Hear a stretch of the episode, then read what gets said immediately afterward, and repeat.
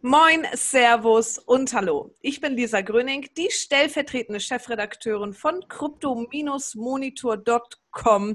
Ich sitze in Hamburg und mir digital zugeschaltet in Wien sitzt.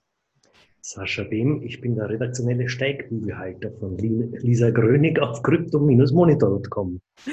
Und äh, ja, Leute, die uns schon länger verfolgen, wissen, dass der liebe Sascha jeden Tag einen neuen Jobtitel hat. Ähm, wie dem auch sei. Eigentlich gibt es momentan nicht so wirklich Grund zur Freude, denn äh, sowohl Corona-mäßig als auch Bitcoin etc. mäßig geht es eher äh, ja, in die falsche Richtung, würde ich mal sagen. Nach diesem tollen Bitcoin-Boom, den wir ja hatten und wo sich alle ähm, ganz freudig die Hände gerieben haben, scheint es so, als wenn es bergab geht. Ich stelle euch einmal kurz hier CoinMarketCap, unsere Tabelle vor der Bitcoin in den letzten sieben Tagen fast 6% verloren, steht derzeit auf 17.895 US-Dollar. Ja, wir dachten ja tatsächlich, er würde die 20.000 Euro Marke äh, nochmal durchbrechen, denn das war ja das bisherige Allzeithoch. Aber wer weiß, vielleicht ist es nur eine kurze Verschnaufpause und äh, bald geht es wieder komplett bergauf. Leider kann ich euch auch zu den restlichen Coins keine besseren äh, News verkünden. Litecoin 15% runtergegangen, Ripple sogar 8%, Ethereum sowieso. ähm, ja, da geht nicht so wirklich was. Aber wie ihr wisst, der Kryptomarkt ist volatil. Das kann morgen auch schon wieder ganz anders aussehen. Sascha, was sagst du dazu? Ich sage, dass das natürlich alles, wie ich sagen, das sind kurzfristige Tiefs und Hochs in der Großwetterlage aber wir wissen natürlich es besser. Und wir knallen euch jetzt dann gleich die großen News um die Ohren, die klar machen, es führt kein Weg an Krypto vorbei. Ich fange gleich einmal an mit einem, ich zitiere den Herrn Fink, seines Zeichens CEO von BlackRock. Äh, BlackRock ist so eine, ich habe das, ich habe darüber geschrieben, ich habe es verglichen mit Spectre bei James Bond. Das ist so die große weltumfassende Organisation, es gilt als der größte Vermögensverwalter der Welt, hat äh, 7,4 Billionen US-Dollar, Billionen, Klammerrufzeichen, das ist kein Übersetzungsfehler, ähm, an äh, Kohle, die sie verwalten. Billion hat wie viele Nullen, Lisa? Neun. Sieben. Acht, zwölf. Genau. Ja. Sascha, gibt mir, Sascha gibt mir Handzeichen und nicht mal die kann ich lesen. Äh, lieber ah, auf jeden Fall, Freitagnachmittag. Black, BlackRock ist investiert in, in, eigentlich überall, also von JP Morgan Chase, also im Bankenwesen, Apple, McDonalds, Nestlé, auch sehr schön in der Deutschen Bank Lufthansa Shell. Also man kann auch sagen, man kann darüber streiten, ob sie die Guten sind. Ähm, auf jeden Fall, die, der, der Larry Fink war jetzt bei so einer Art Frühstückstv bei CNBC und hat dann so aus dem Nähkästchen geplaudert und auf einmal siehe da, der hat immer gesagt, Kryptofinger weg und das ist nichts und alles kein Wert. Und hat er sich doch sehr positiv ge äh, geäußert und gemeint, ja, Sie merken, es ist tatsächlich eine, eine ernstzunehmende und konstante Anlagealternative. Ähm, das heißt also, man kann ziemlich sicher sein, dass sich BlackRock diesem Thema widmet, weil die lassen sich nicht gerne das Butter, vom Brot nehmen, obwohl er, Butter vom Brot ist bei ihnen noch lange keine Rede, er hat nämlich gemeint, diese 350 Milliarden, die halt aktuell der Kryptomarkt sind, das ist noch ein bisschen ein Free Market. Ne? Also aber sie wollen sich diesem aufkommenden Nachwuchsthema schon ein bisschen widmen. Ne? Ist ja nett. Aber auf jeden Fall, man kann sagen, wenn BlackRock einmal ein Thema angreift, dann wird das ganz sicher nicht mehr von der Investorenseite, äh, von dem Investorenradar verschwinden.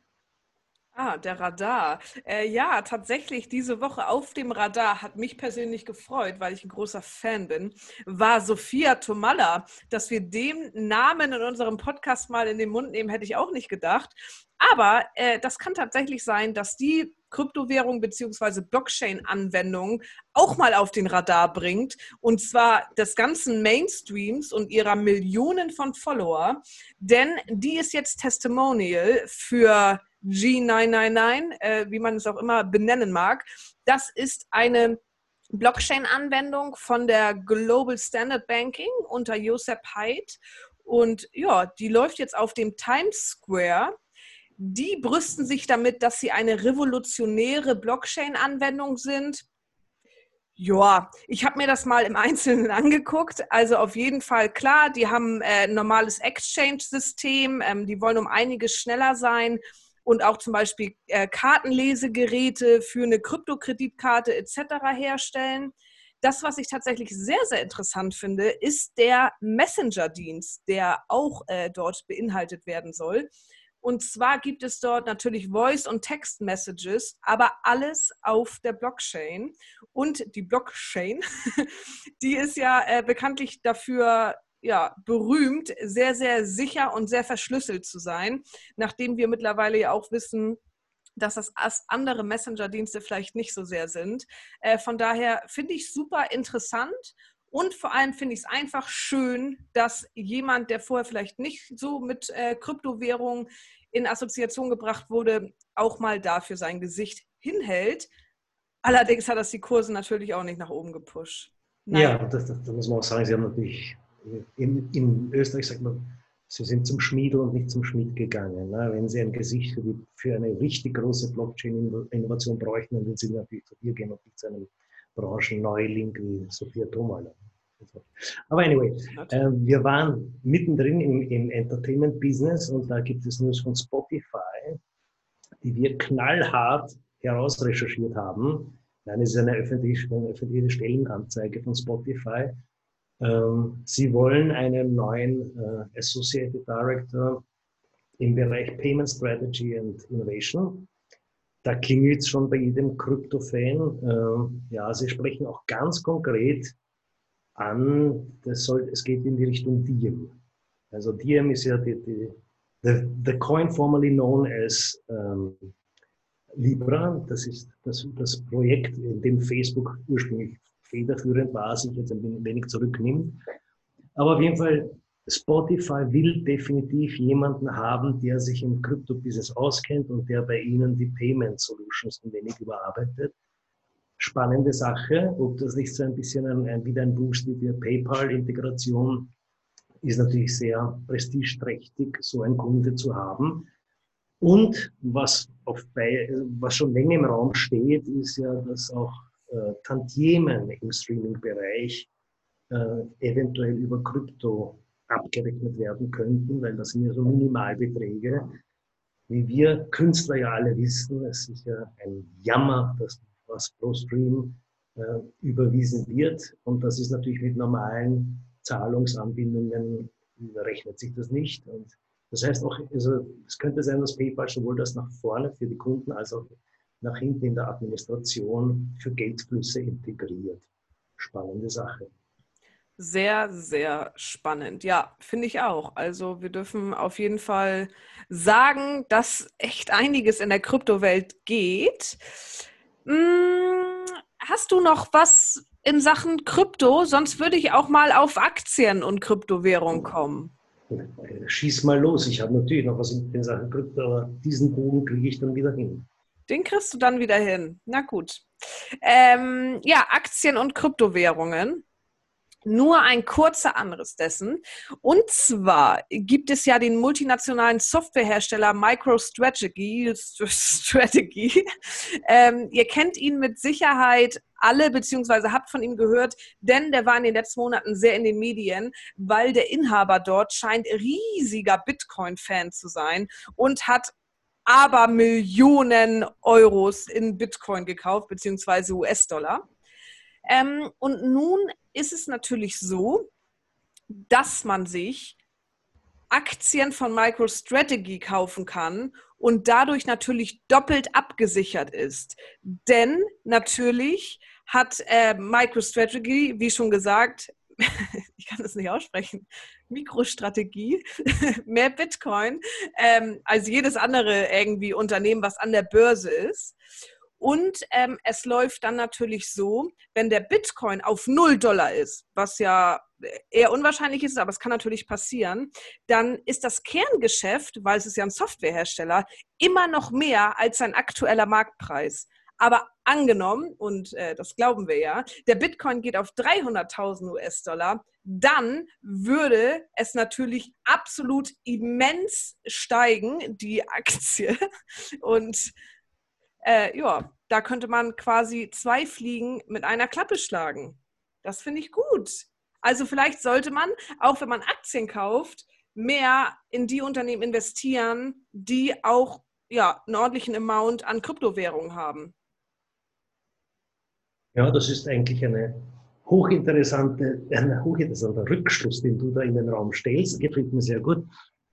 Und diesen Bogen will ich jetzt noch gar nicht, also den, den maße ich mir auch gar nicht an, sondern ich mache einen harten Cut und gehe zurück ähm, zu Visa, die ja schon länger mit dem Thema Kryptowährungen kokettieren, ja auch unter anderem beim Facebook Libra Projekt dabei waren, hatten sich dann daraus zurückgezogen. Aber diese Liaison hält an. Ich übrigens, kurzer Exkurs, ich achte auf meine Sprache, ich habe gehört, wir haben von Hörern das Feedback bekommen, dass ich zu Wienerisch spreche. Also, Exkursende. Ich achte auf meine Sprache.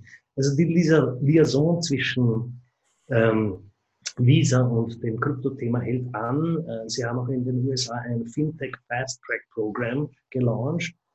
Ähm, dort werden nicht nur Impfungen, sondern auch äh, Krypto-Innovationen schnell durchgewunken in den USA. Und auf jeden Fall hier äh, zeitigt es auch schon die ersten Ergebnisse, nämlich, dass es gibt eine, eine Visa-Karte herausgegeben äh, von dem Unternehmen BlockFi. Und das ist eine Visa-Karte, die eigentlich ein übliches Cashback-Programm fährt, also so eineinhalb Prozent vom Umsatz. Allerdings wird der gleich in BTC ausgezahlt, was doch ein recht interessanter äh, Schulterschluss hier ist. Ich habe nachgeschaut, es gibt auch in Europa ein ähnliches Programm, das ist, heißt äh, Fintech Partner Connect auf Visa. Da wollen sie auch Zahlungsinnovationen vorantreiben, aber ich habe noch keinen Krypto-Schwerpunkt äh, gefunden. Sie haben 13 Themen oder so mit Unternehmen, die sie auflisten. Also ran an den Speck, ihr Developer-Talente. Und apropos, ja, Ausbildung, dann mache ich, dann bin ich gleich fertig. Ähm, es gibt auch ein, ein, ein, sehr spannendes Thema, den Encode Club, der ins Leben gerufen wurde. Auch ähnlich, wir wollen das Thema weiterentwickeln und, und junge Developer fördern. Da sind so ähm, renommierte Universitäten wie Oxford, Cambridge, Zürich, Rom dabei. Und eine der Ebenen, auf denen sehr viel gearbeitet wird, ist Algorand. Wir kennen den Coin bzw. das Projekt wir haben ja einen eigenen Content-Schwerpunkt auf crypto-monitor.com. Ja, und da hört, da lest ihr auch weiter zu diesem Coin alles Neue. Alles Neue alles Gute. Schön, dass ihr uns zugehört habt äh, an diesem, ja, ach, wir machen das Beste draus, an diesem Freitag. Wir wünschen euch ein wunderbares Wochenende. Und wenn ihr möchtet, dann folgt uns doch gerne auf allen möglichen Social Media Plattformen: Facebook, Reddit, Twitter, Instagram und äh, aktiviert natürlich die Push-Mitteilung, damit ihr jeden Tag brandheiße News von Sascha und mir aus der Kryptowelt bekommt. Bis dahin, Bleibt gesund und bleibt zu Hause. Schönes Wochenende.